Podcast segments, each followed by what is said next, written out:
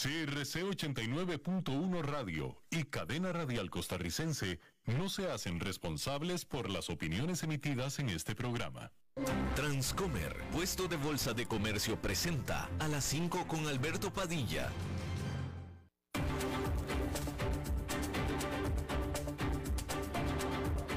Inicia a las 5 con Alberto Padilla un programa diseñado con el objetivo de llevarte diariamente un tema de actualidad, acompañado siempre de reconocidos editorialistas. De lunes a viernes a las 5 de la tarde por CRC 89.1 Radio.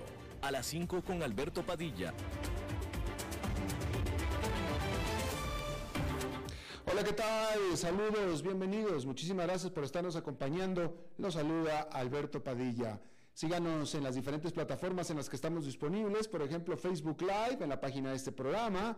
También estamos disponibles en podcast, en las diferentes plataformas para ello, las más importantes, Spotify, Apple Podcast, Google Podcast y otras cinco importantes más. Estamos también disponibles en la página de YouTube del programa. Y esta emisión que sale en vivo en este momento a las 5 de la tarde aquí en CRC 89.1 Radio, se repite todos los días a las 10 de la noche aquí mismo, CRC 89.1 Radio. En esta ocasión, tratando de controlar los incontrolables, al otro lado de los cristales, el señor Nelson Campos y la producción general de este programa, desde Bogotá, Colombia, a cargo del señor Mauricio Sandoval. Bueno, pues los mercados mundiales siguen nerviosos este viernes después de que la amenaza de una posible invasión rusa de Ucrania hundiera al Dow Jones en su peor día del año el jueves. Pero persiste la incertidumbre sobre lo que sucederá a continuación y lo que podría significar para los inversionistas. El presidente de Estados Unidos, Joe Biden, dijo el jueves que sigue creyendo que podría ocurrir una invasión de Ucrania dentro de los próximos días, mientras que el secretario de Estado de Estados Unidos advirtió que Rusia no ha, no ha retirado aún las tropas a pesar de las afirmaciones de Moscú. Pero esto fue el jueves. Este viernes, hace tan solo unos momentos en la tarde, desde la Casa Blanca, el presidente Joe Biden dijo estar él convencido de que Vladimir Putin ha decidido ya invadir Ucrania. Dijo el presidente Biden que él cree que la capital de Ucrania, Kiev, va a ser atacada, aunque insiste en que la diplomacia todavía pudiera funcionar. Pero esta es eh, la más eh, decidida declaración definitiva declaración que da Joe Biden, el presidente de Estados Unidos, al respecto, diciendo que él está ahora, ahora convencido de que Putin ya decidió, tomó la decisión de invadir Ucrania y que atacaría la capital de Ucrania, Kiev.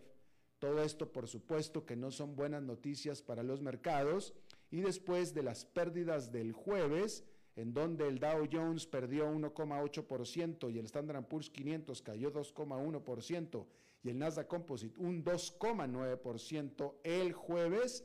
Este viernes, último día de la semana, de nuevo resultados en rojo con el índice industrial Dow Jones cayendo 0,68%, el Nasdaq Composite perdiendo 1,23% y el Standard Poor's 500 un adicional 0,72%. Más adelante en el programa estaremos analizando estos mm, los mercados, el comportamiento la semana con Oscar Gutiérrez. Mientras tanto, se están comenzando a acumular las voces en contra de las criptomonedas. Primero, había sido esta semana un alto funcionario del Banco Central de la India asegurando que las criptomonedas no eran otra cosa que un Ponzi scheme, es decir, una pirámide. Y bueno, hay que decir que definitivamente atrás quedaron los días en que Bitcoin, Ether y otras criptomonedas llegaron a ser considerados por algunos entusiastas, hay que decir, por algunos entusiastas, como un rincón seguro aunque de nicho, dentro de los mercados financieros.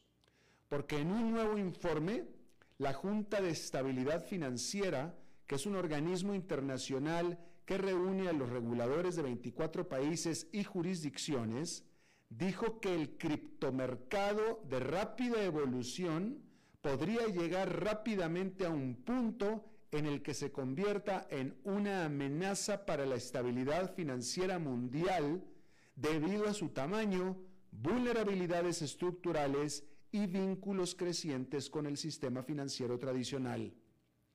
Los riesgos para la estabilidad financiera podrían escalar rápidamente, dijo el grupo esta semana, y agregando que los formuladores de políticas monetarias deben de intensificar su nivel de alerta. La evaluación se produce mientras los bancos y otros grandes actores del mercado aumentan cada vez más su exposición a las criptomonedas debido a la demanda de sus clientes a pesar de su conocida volatilidad. El jueves, Bitcoin se desplomó casi un 8% de la mano de una caída del mercado en general. Este viernes hay que decir que el Bitcoin perdió un adicional 1,9%. Déjeme, le actualizo bien esta cifra. Efectivamente, este viernes el, el Bitcoin cayó un adicional 1,9% que va encima del el 8% del jueves. Justamente el jueves, Sequoia Capital reveló que estaba aumentando su negocio de criptomonedas con un nuevo fondo de entre 500 y 600 millones de dólares. Este gigante del capital de riesgo dijo que se enfocaría principalmente en tokens líquidos y activos digitales. La Junta de Estabilidad Financiera dijo que los bancos de importancia sistémica y otras instituciones financieras están cada vez más dispuestos a emprender actividades y obtener exposición a los criptoactivos. Si continuara la trayectoria actual de crecimiento en escala e interconexión de los criptoactivos con estas instituciones, esto podría tener implicaciones para la estabilidad financiera mundial. Durante el 2021, en un punto, el mercado de criptoactivos se triplicó con creces a 2,6 billones de dólares con B. Eso es todavía relativamente pequeño, ya que los mercados bursátiles mundiales, a modo de comparación, se valoraron por última vez en más de 120 billones de dólares. ¿Por qué entonces la Junta está haciendo sonar la alarma? El grupo dijo que debido a que los grandes jugadores se están involucrando, los significativos cambios, es decir, volatilidad, que ha sido característica en el criptomercado, podrían desencadenar una serie de eventos inesperados. Incluso hizo una comparación con operaciones vinculadas al mercado de la vivienda que ayudaron a desatar la crisis financiera del 2008. Escribió la Junta que, como en el caso de la crisis de las hipotecas de alto riesgo de Estados Unidos, una pequeña cantidad de exposición conocida no significa necesariamente una pequeña cantidad de riesgo, particularmente si hay una falta de transparencia y una cobertura regulatoria insuficiente. Y eso es exactamente lo que sucedió con la crisis hipotecaria del 2008. Y los gobiernos podrían comenzar a ser más agresivos también después de solo algunos pocos intentos hasta ahora. De hecho, Yahoo News informó el jueves que el presidente de Estados Unidos, Joe Biden, podría emitir una orden ejecutiva tan pronto como la próxima semana, instruyendo a las agencias a estudiar las criptomonedas y desarrollar una estrategia gubernamental para regular los activos digitales. A principios de este mes, el Congreso de Estados Unidos celebró una audiencia sobre la regulación de las monedas estables que son activos digitales cuyo valor está vinculado a otras monedas o productos básicos, es decir, no son criptomonedas. Pero el banco UBS no cree que los inversionistas deben, esperar para obtener, eh, mejor dicho, el UBS no cree que los inversionistas deban esperar obtener una guía más clara por parte de los legisladores en el corto plazo. diciendo que los reguladores podrían estar esperando mucho tiempo por la acción del Congreso y mientras tanto deberán lidiar con estos problemas utilizando a las autoridades que hoy en día son limitadas e imperfectas. Ahí lo tiene usted.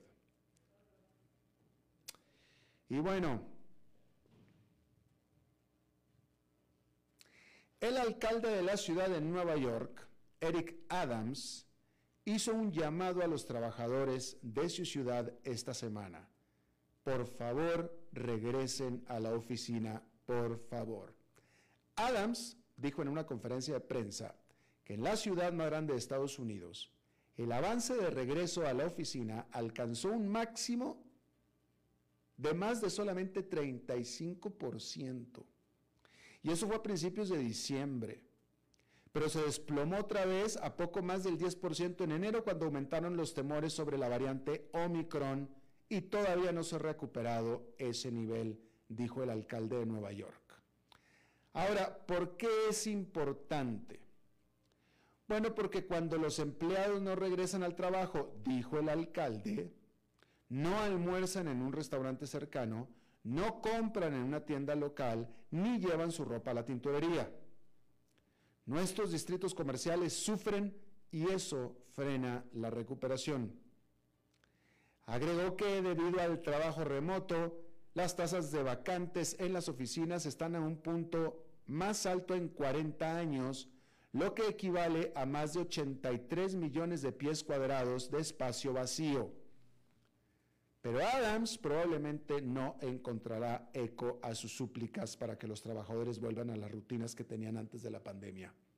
Porque según una encuesta del Pew Institute publicada esta semana, el 59% de los estadounidenses con trabajos que se pueden realizar de forma remota reportan que todavía trabajan desde casa la mayor parte del tiempo o todo el tiempo. 59%. Antes del COVID-19 ese número era del 23%, casi tres veces más. Y lo que es más importante, el 60% de los trabajadores con trabajos que se pueden hacer desde casa afirman que les gustaría trabajar desde casa todo o la mayor parte del tiempo cuando termine la pandemia, si tuvieran la opción. Eso es un aumento del 54% en el 2020. La principal razón citada, pues solamente porque eso es lo que prefieren, cuando menos eso es por ahora.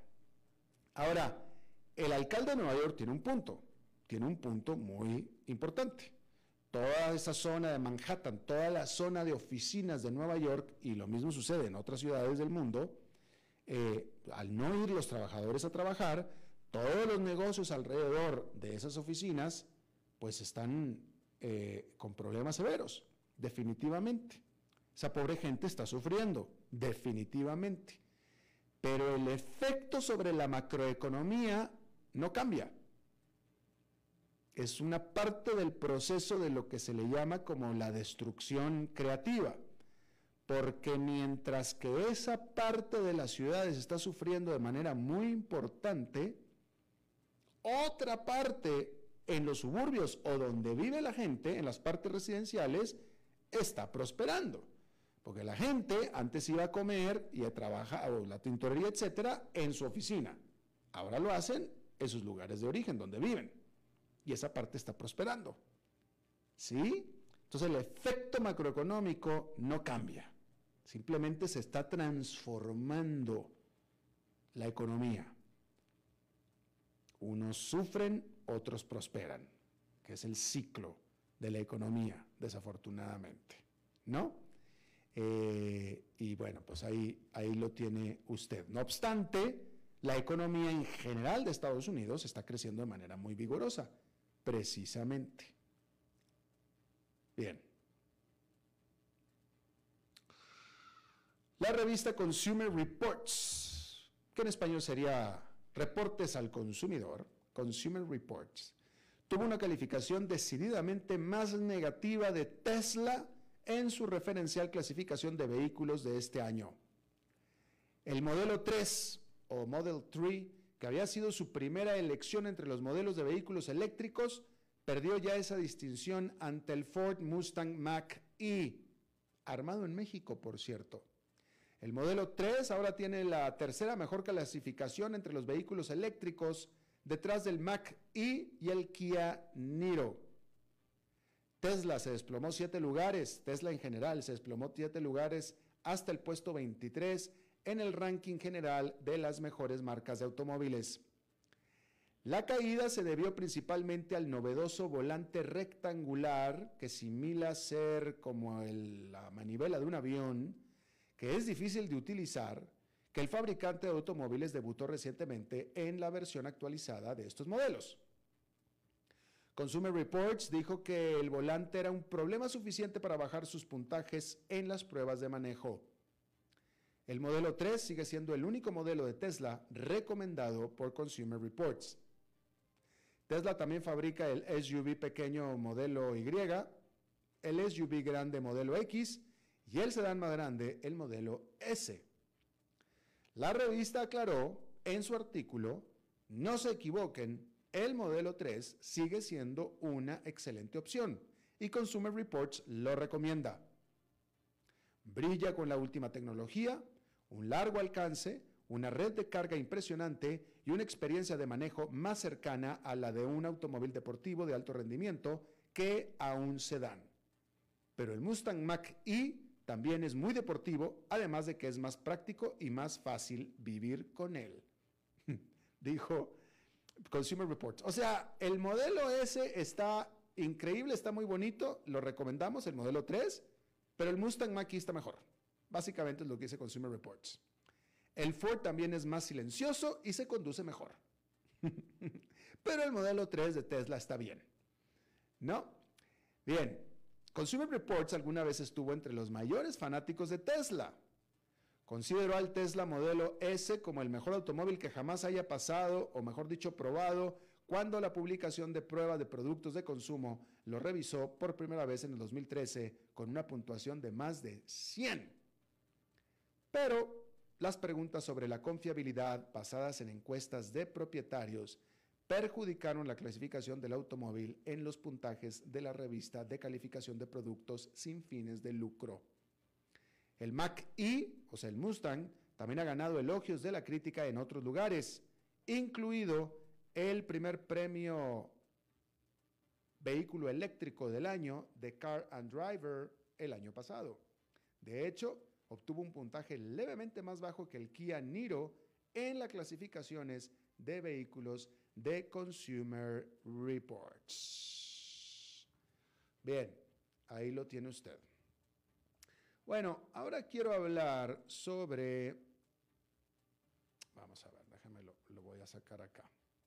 Quiero hablar sobre eh, eh, una noticia que me parece a mí que pasó más o menos desapercibida. Y es que, eh, mire, le voy a decir yo la interpretación final de la noticia, pero después le voy a leer cómo es que la compañía lo presenta. La interpretación final de la noticia, que es lo que yo leo entre líneas del comunicado que envía la empresa, es que Walmart abandona Honduras, Nicaragua y El Salvador. Punto. Está abandonando, ya tomó la decisión de abandonar y para eso quiere vender sus activos y dejar de operar por completo en El Salvador, Nicaragua y Honduras. Y si no puede dejar de operar por completo, al menos que le quiten la responsabilidad. ¿Sí? Esto lo digo de un comunicado que envía, un comunicado oficial que envía Walmart de México y Centroamérica. Y vamos a hacer un ejercicio de lo desdichado que es la labor de un departamento de comunicación y relaciones públicas de una empresa, que se encargan básicamente de maquillar la información o de tratar de decir lo que queremos decir sin decirlo directamente. Que eso es lo que está haciendo Walmart con este comunicado. Dice el encabezado de este comunicado, fechado el 24 de enero. Dice Walmart México y Centroamérica considerará alternativas estratégicas para sus operaciones en El Salvador, Honduras y Nicaragua. Ese es el, titular del comunicado. ¿sí? Dice, Walmart informa que está considerando alternativas estratégicas respecto de sus operaciones en El Salvador, Honduras y Nicaragua, enfocando esfuerzos y capital en sus principales negocios y geografías. O sea, no en El Salvador, Honduras y Nicaragua. Estas alternativas podrían incluir, entre otras, posibles empresas conjuntas, asociaciones o alianzas estratégicas, una venta y u otras transacciones. Una venta ellos lo incluyen como si cualquier otra cosa. Yo estoy subrayando y poniendo en cursivas y en mayúsculas una venta.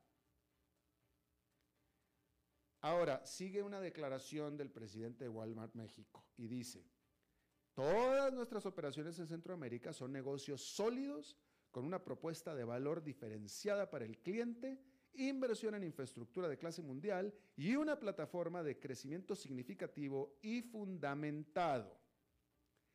Al buscar priorizar nuestros recursos y acelerar nuestro ecosistema en Costa Rica, Guatemala y México, creemos que puede haber oportunidades atractivas para un mayor crecimiento en El Salvador, Honduras y Nicaragua que podrían capturarse mejor bajo una estructura diferente. ok. Eh, eh, ya todo lo demás es, este, todas las operaciones en Walmart, Centroamérica y México continuarán con total normalidad, bla, bla, bla. Todavía más bullshit todavía, ¿no? Pero fíjese qué interesante. Fíjese qué interesante. Todas nuestras operaciones en Centroamérica son negocios sólidos con una propuesta de valor diferenciada para el cliente. ¿Sí? Y una plataforma de crecimiento significativo y fundamentado. Pero creemos que puede haber oportunidades atractivas para un mayor crecimiento en El Salvador, Honduras y Nicaragua que podrían capturarse mejor bajo una estructura diferente. Yeah, right. Sí, como no. Y yo, yo soy joven, bello y millonario. A ver, primero que nada, déjeme le digo una cosa. Yo busqué a Walmart para que vinieran a una entrevista para hablar de esto. Y pues con decirle que ni me regresaron el comunicado. O sea, me comuniqué y no me regresaron. Me dijeron, ah, sí, como no, después hablamos, ¿no? Y entonces, pues bueno, yo hubiera querido que aquí estuvieran conmigo y habláramos de este asunto, pero pues como no quisieron estar, entonces hablo yo solo. Y yo tengo que hablar de lo que se lee entre líneas. Vamos a ver. Walmart es una empresa de supermercados. Eso es lo que es Walmart. Y Walmart creó Walmart México y Centroamérica para expandirse en México y Centroamérica. Y se expandieron. ¿Sí? Y Walmart lo que hace es ofrecer servicios de supermercados, abrir supermercados y operarlos. Eso es lo que hace Walmart. Entonces, tiene que estar sucediendo algo muy mal en un mercado para que Walmart busque opciones estratégicas. Si Walmart no busca opciones estratégicas, Walmart entra y si es posible, conquista, si lo dejan, el mercado al que entra. Eso es a lo que se dedica Walmart. Esa es su opción estratégica. ¿Sí? Cuando no tiene otra opción, como por ejemplo en India, tuvo que entrar con socios. Pero Walmart no tiene socios. Pues Walmart, Walmart, Walmart es Walmart. ¿Sí? Entonces, lo que pasa es que no lo pueden decir así. O sea, ellos no pueden decir, nos queremos largar de Honduras, El Salvador y Nicaragua. No lo pueden decir con esas palabras. Tienen que armarse todo este rollo que le acabo de leer yo, que para eso tienen un departamento de comunicaciones, para maquillar y disfrazar las verdaderas intenciones con esta bola de este, pues no sé ni cómo calificarlos, ¿no? De payasadas que escriben, cuando realmente lo único que quieren es largarse del país. Pero si no se pueden largar del país porque no encuentran quien les compre, que probablemente no encuentren, pues entonces alguien que al menos les quite la responsabilidad de estar ahí. Eso es lo que dice este comunicado básicamente. Eso es lo que dice. ¿Sí? Y en ese sentido, bueno, pues Qué lástima que no pudo estar nadie de Walmart para hablar del asunto, pero tampoco esa persona del Walmart iba a poder hablar de las verdaderas intenciones de Walmart, que es largarse de Nicaragua, Honduras y El Salvador. Lo que es realmente interesante sería saber por qué, qué es lo que está pasando, ¿sí? Yo me atrevería a decir que no es que tengan un mal negocio ahí. Yo creo que cuando ellos hablan del negocio sólido, yo estoy seguro que sí es así. ¿Sí? Porque Walmart domina en los mercados de Nicaragua.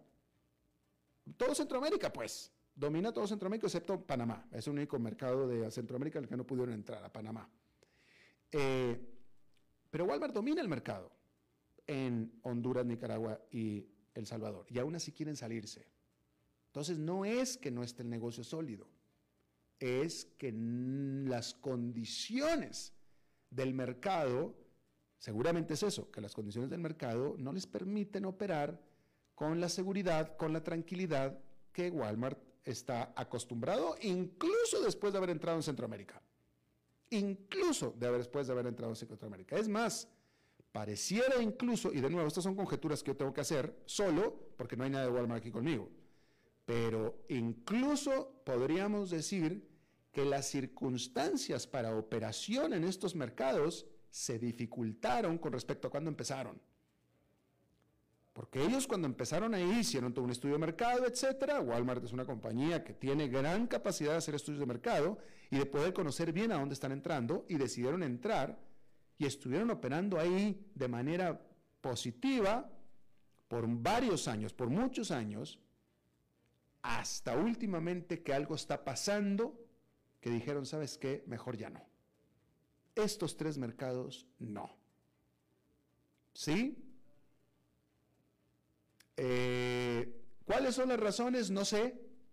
Puede ser algo tan pernicioso como, no sé, es que pueden ser mil cosas. ¿Sí? Pero, bueno, en Honduras había un presidente autoritario, que era Juan Orlando Hernández, que ahora está en la cárcel, por cierto, y ahora acaba de entrar una presidenta de corte más pues izquierdista socialista, vamos a ver qué tal, está por definirse cómo va a ser la presidencia de Xiomara Castro. Daniel Ortega no hay mucho más que decir, más que es un brutal dictador. Y Bukele en El Salvador, pues un payaso, pues un payaso, digo, definitivamente es un payaso. A él le gusta payasear en Twitter, no creo que sea un insulto decirle payaso a Nayib Bukele, es un payaso. Eh, eh, pero lo más importante es cómo es operar bajo una presidencia de Bukele ¿no? Eh, supongo, quiero pensar que el ambiente político de estos tres países tiene algo que ver con la decisión de Walmart, pero el punto es que esa es la decisión de una gran empresa con una gran vocación internacional que saben lo que es operar en mercados difíciles, pero que en esta ocasión dijeron, ¿sabes qué? Definitivamente, aunque tenemos buen negocio, aunque ganamos plata, no estamos dispuestos a operar más aquí ya no queremos. Y están buscando quién les compre el negocio y esperemos a ver quién se los va a comprar. No sé quién vaya a tener el estómago para operar en esos negocios cuando Walmart no lo tuvo. No sé, a lo mejor alguna empresa india o definitivamente inversionistas locales. Ya lo veremos, pero ahí lo tiene usted. Vamos a hacer una pausa y regresamos con Oscar Gutiérrez.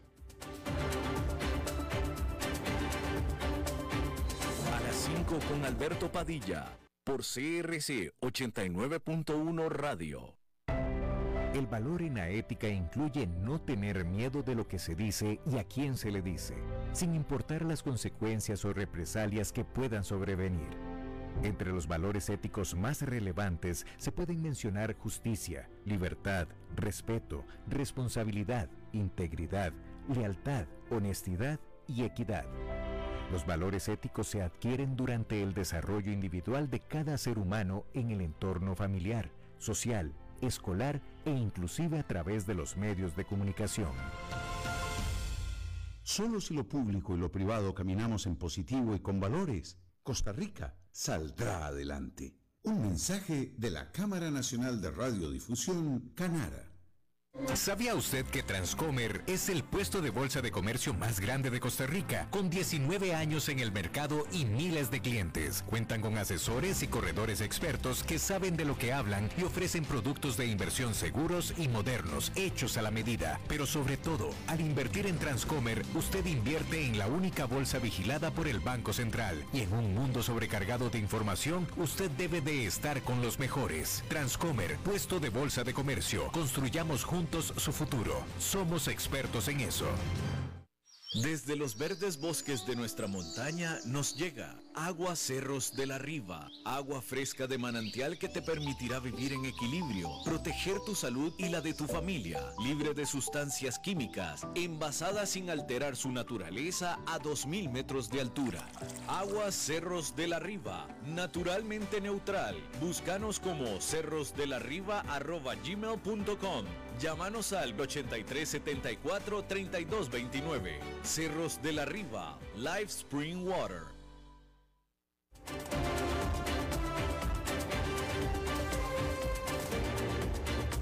Seguimos escuchando a las 5 con Alberto Padilla.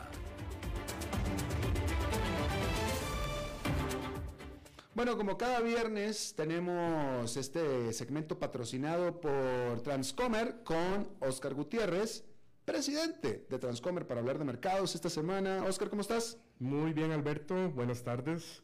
Bueno, esta, esta semana seguimos con las mismas noticias importantes que han venido afectando la volatilidad en semanas pasadas. Las dos grandes noticias son siempre el tema de inflación y la expectativa con la Fed. Bueno, que la próxima reunión la tendremos hasta el 15, 16 de marzo. En febrero no hubo. todavía, falta un mes. Todavía falta un mes. No, no se da todos los meses la reunión del Fed. Creo que son, me parece que son 10 reuniones durante el año, entonces hay algunos meses en donde no se da, pero sigue siendo noticia, es decir, sigue habiendo una gran expectativa, ahorita es, serán eh, cuatro aumentos de tasa de interés, serán siete, estará atrasada la Fed, bueno, eso se ha discutido mucho durante la semana. Y el otro elemento este, que ha venido provocando muchísima volatilidad, que lo hablamos la semana pasada, es la inminente posible invasión de Rusia a Ucrania. Este, han cambiado algunas cosas. Bueno, el, miércoles eh, surgió una noticia en que decía que podría haber una reducción en las fuerzas, eh, eh, surgió de, parte de un oficial ruso que algunos brigadas o algunos grupos del ejército estaban terminando los ejercicios y podrían retirarse y eso provocó una subida ese día del mercado. Sin embargo, eh, eh, rápidamente oficiales del gobierno de los Estados Unidos dijeron, bueno, esto puede ser una noticia, hay que comprobarlo, y realmente lo que ha sucedido en los últimos dos días no ha sido en esa dirección, ha sido más preocupante aún. Es decir, lo último es que más bien lejos de reducirse las fuerzas han aumentado. Eh, vi un reporte, me parece, que estimaban ya no 130 mil tropas, sino entre 170 y 190 mil tropas. Y además hay un elemento adicional que, sucedió cuando se dio la invasión de Crimea y es que han surgido noticias en las agencias rusas sobre eh, eh, elementos que podrían interpretarse como una provocación hacia Rusia, por ejemplo, que en la zona del Donbass han habido eh, incursiones y rompimientos del Tratado de Paz y todo, y, y esto se interpreta como una preparación con los medios de comunicación del lado de los rusos de tener un pretexto para eh, invadir. Entonces, bueno, seguimos eh, eh, con esto como uno de los elementos principales que provoca volatilidad. y bueno, en realidad al final, el, día de hoy fue volátil, bajó durante el día como un 1,25%, eh, al final terminó bajando eh, más o menos el 0.75%, el S&P 500, para cerrar la semana como en 1,58 hacia abajo. Y luego, después de que el señor Biden salió a dar unas declaraciones a las 4 de la tarde el día de hoy, ya fuera de horas, eh, acabo de, de, fijarme y el S&P, el SPY, que es un ETF que sigue el S&P 500, bajó más o menos medio punto. Bueno, tenemos un elemento adicional y es que en, los mercados en los Estados Unidos el lunes es feriado, es el día de, del cumpleaños del señor Washington. El día del presidente. El día del presidente Washington y entonces Eso hace que haya tres días sin eh, transar. Eso hace también que algunos inversionistas prefieran salirse o vender, porque al haber ya no dos días, sino tres días, aumenta un poco el riesgo.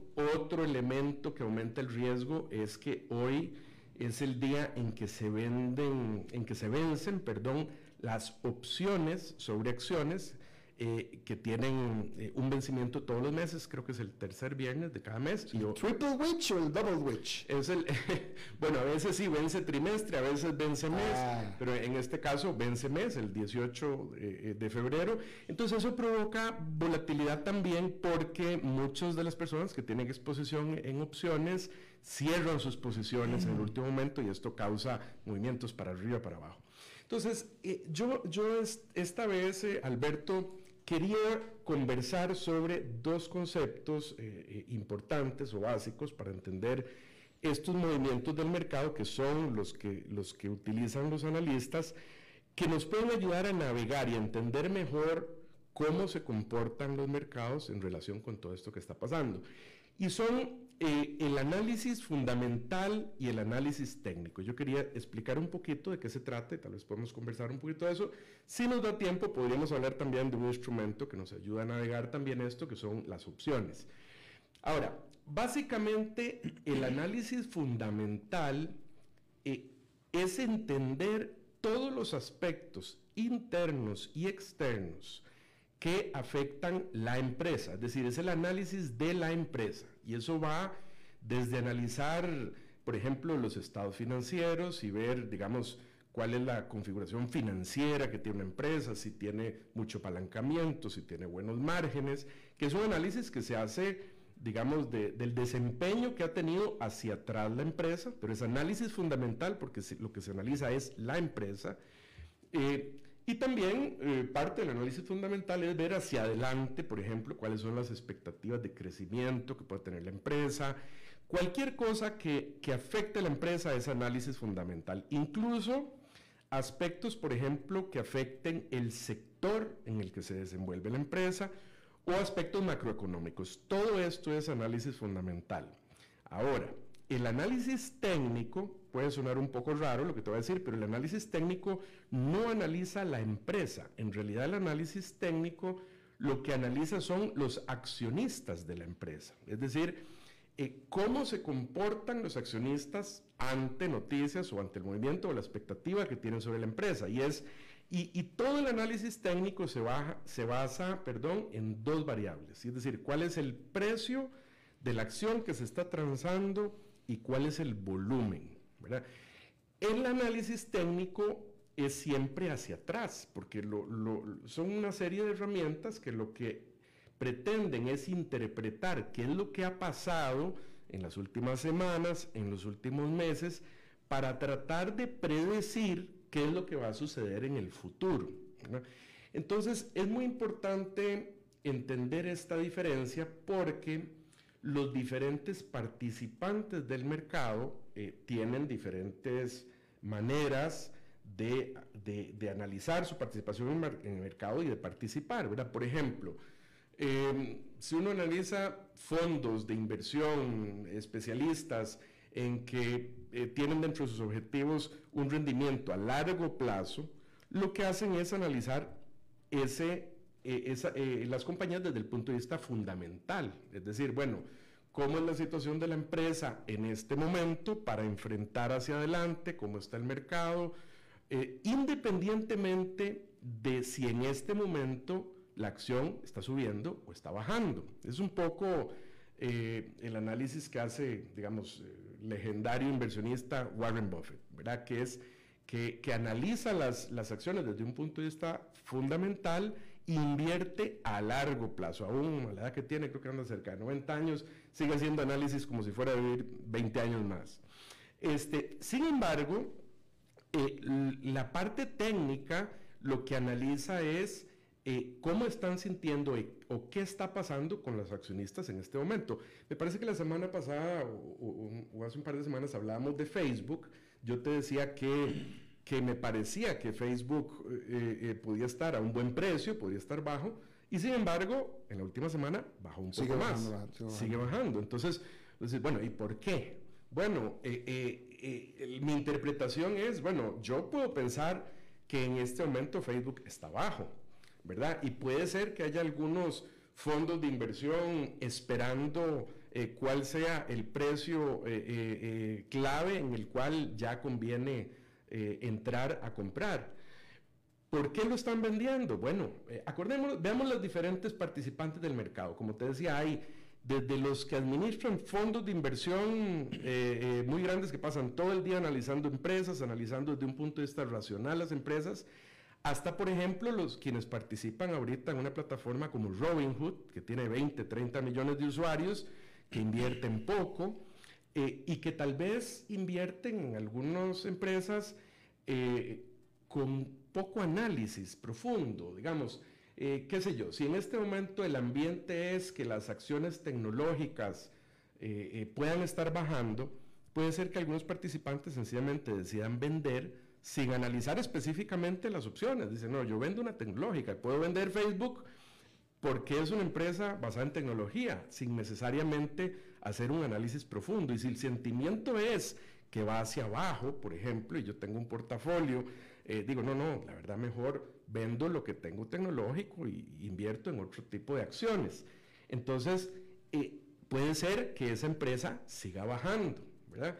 Hay algunas eh, personas que lo que dicen es que, el ideal es eh, o sea, combinar estos dos tipos de análisis. Por ejemplo, digamos, un, un analista de fondos que está esperando comprar una acción, puede estar observando qué está pasando en el mercado desde un punto de vista técnico, es decir, ver una tendencia que viene hacia abajo eh, y, es, ver en qué momento pueda sentirse que está tocando fondo y, hacer un movimiento para entrar a comprar, ¿verdad?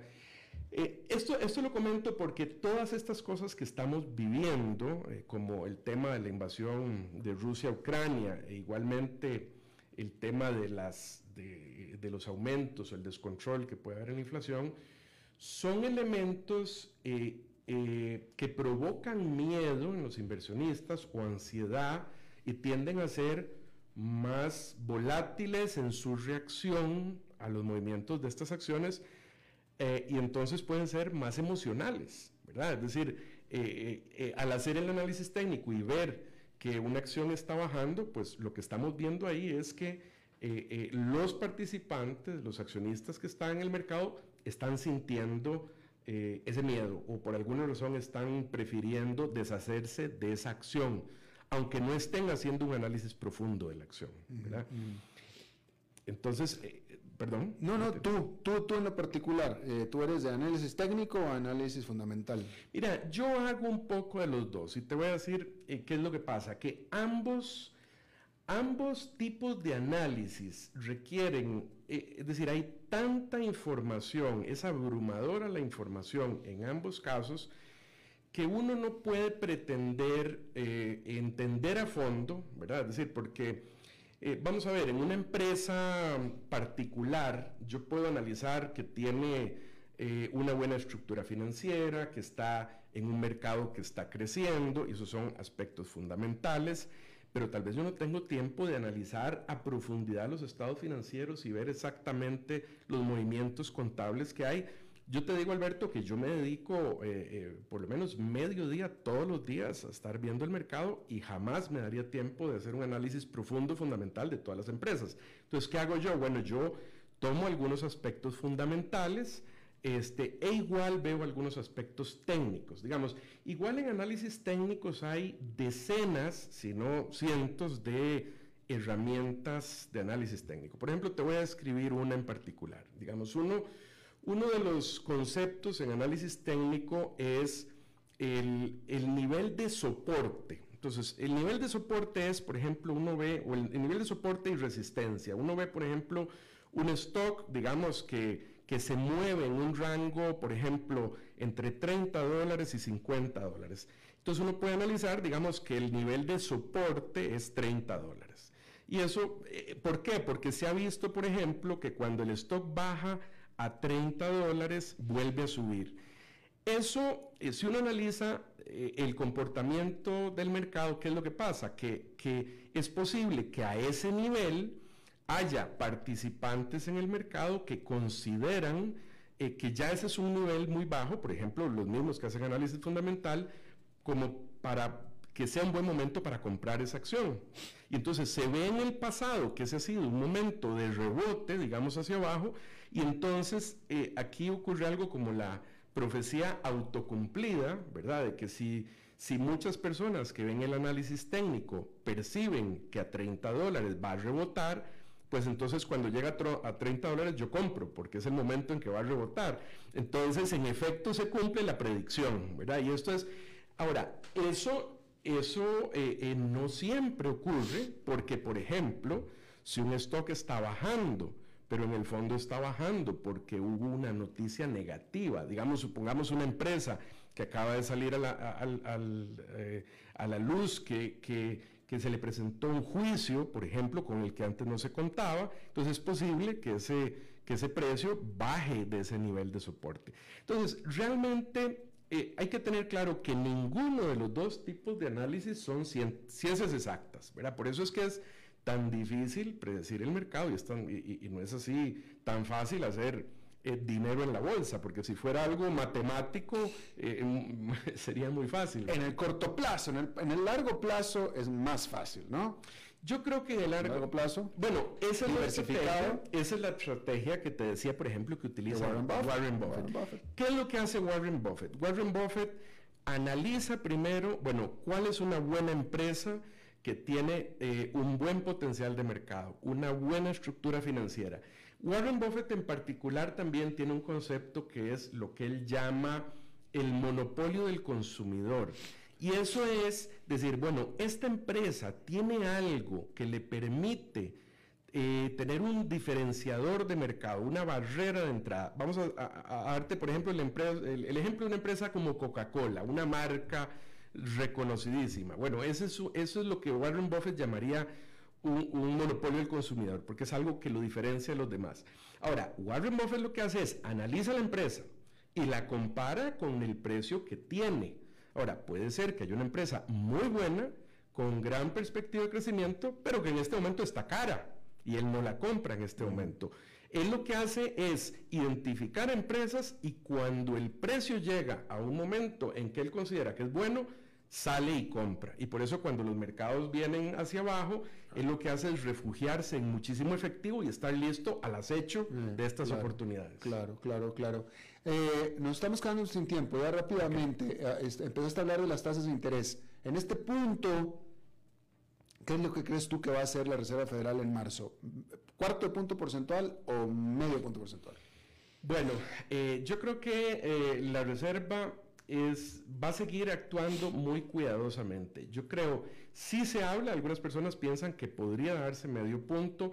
Eh, sin embargo, por lo que he visto los analistas, eh, eh, se prevé más que siga con un cuarto de punto, pero casi que en todas las sesiones para seguir dando el mensaje que el movimiento es suave.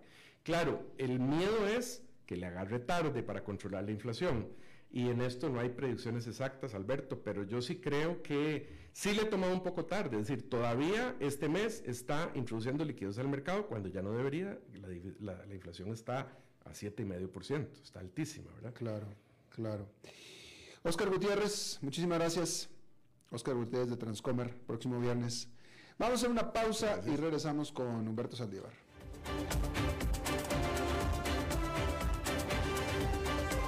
A las 5 con Alberto Padilla por CRC 89.1 Radio.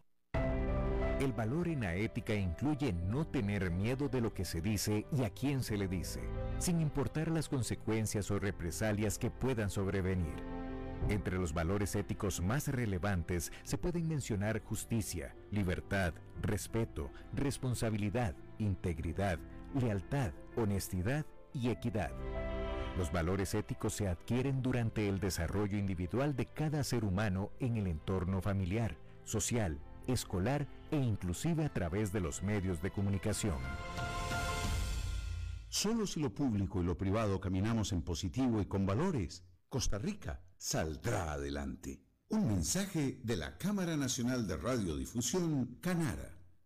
¿Sabía usted que Transcomer es el puesto de bolsa de comercio más grande de Costa Rica, con 19 años en el mercado y miles de clientes? Cuentan con asesores y corredores expertos que saben de lo que hablan y ofrecen productos de inversión seguros y modernos, hechos a la medida. Pero sobre todo, al invertir en Transcomer, usted invierte en la única bolsa vigilada por el Banco Central. Y en un mundo sobrecargado de información, usted debe de estar con los mejores. Transcomer, puesto de bolsa de comercio. Construyamos juntos su futuro. Somos expertos en eso.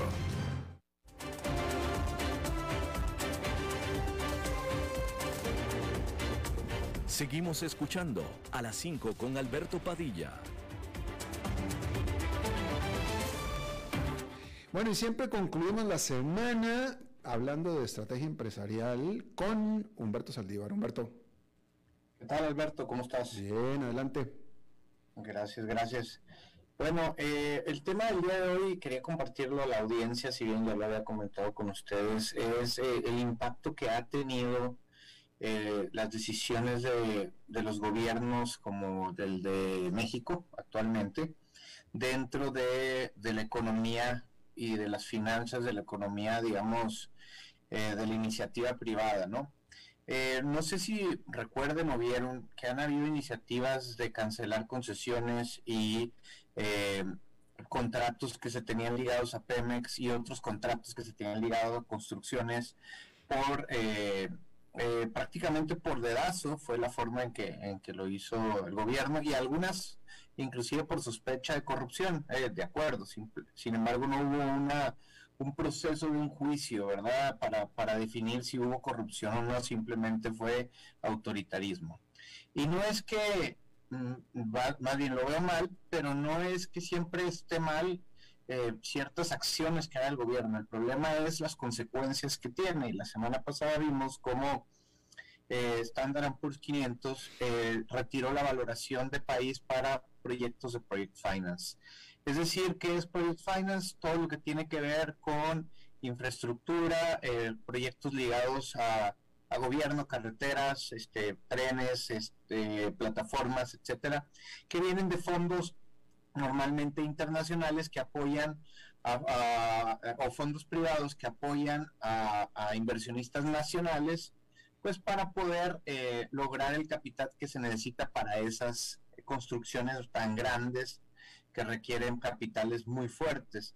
El hecho de que Standard Poor's se haya salido eh, lo lo, lo toman como que fue porque no quiso valorar o no quiso auditar eh, ciertas valoraciones que hacía.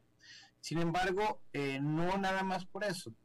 Eh, se asume y se, conoce en el mercado que en realidad eso fue por la falta de, de, seguridad jurídica que existe en el país al no tener visibilidad de lo que realmente está pasando y de los riesgos que puede generar eh, una decisión de hacer una buena valoración y de repente eh, decisiones tomadas de, la noche a la mañana por parte de, del gobierno. Eso lo afecta y lo afecta porque empieza Standard Poor's, pero después está Moody's y después están otras. Y eso afecta directamente a la inversión privada del extranjero sobre México, ¿no?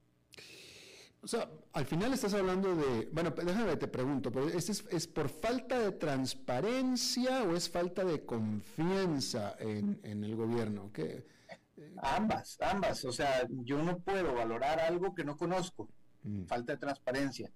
Y por lo que ha venido pasando, donde hay concesiones que han sido retiradas sin previos análisis, eh, pues es falta de confianza en el gobierno, porque la decisión al final la tomó un institución privada que depende del gobierno, ¿verdad?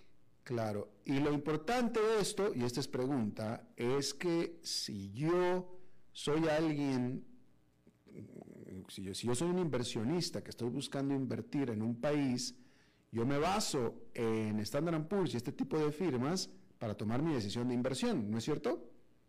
Claro, y no nada más este, la privada, bueno, también eh, inclusive fondos monetarios de diferentes áreas y, es, y son los que tienen el capital normalmente para eh, ayudar a proyectos de esas magnitudes, a proyectos de 200, 500 mil o más millones de dólares, ¿verdad?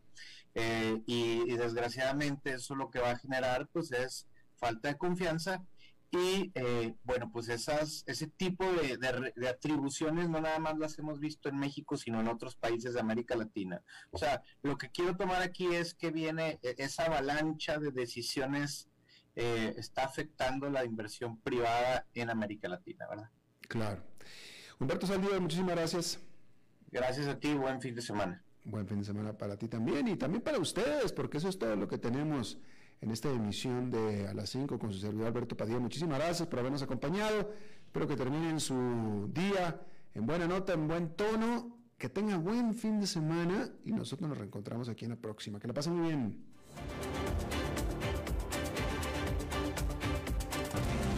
las 5 con Alberto Padilla fue traído a ustedes por Transcomer, puesto de bolsa de comercio. Construyamos juntos su futuro. Somos expertos en eso.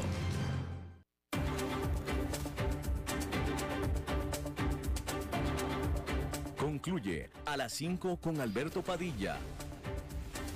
Un programa diseñado con el objetivo de llevarte diariamente un tema de actualidad, acompañado siempre de reconocidos editorialistas, de lunes a viernes a las 5 de la tarde por CRC 89.1 Radio, a las 5 con Alberto Padilla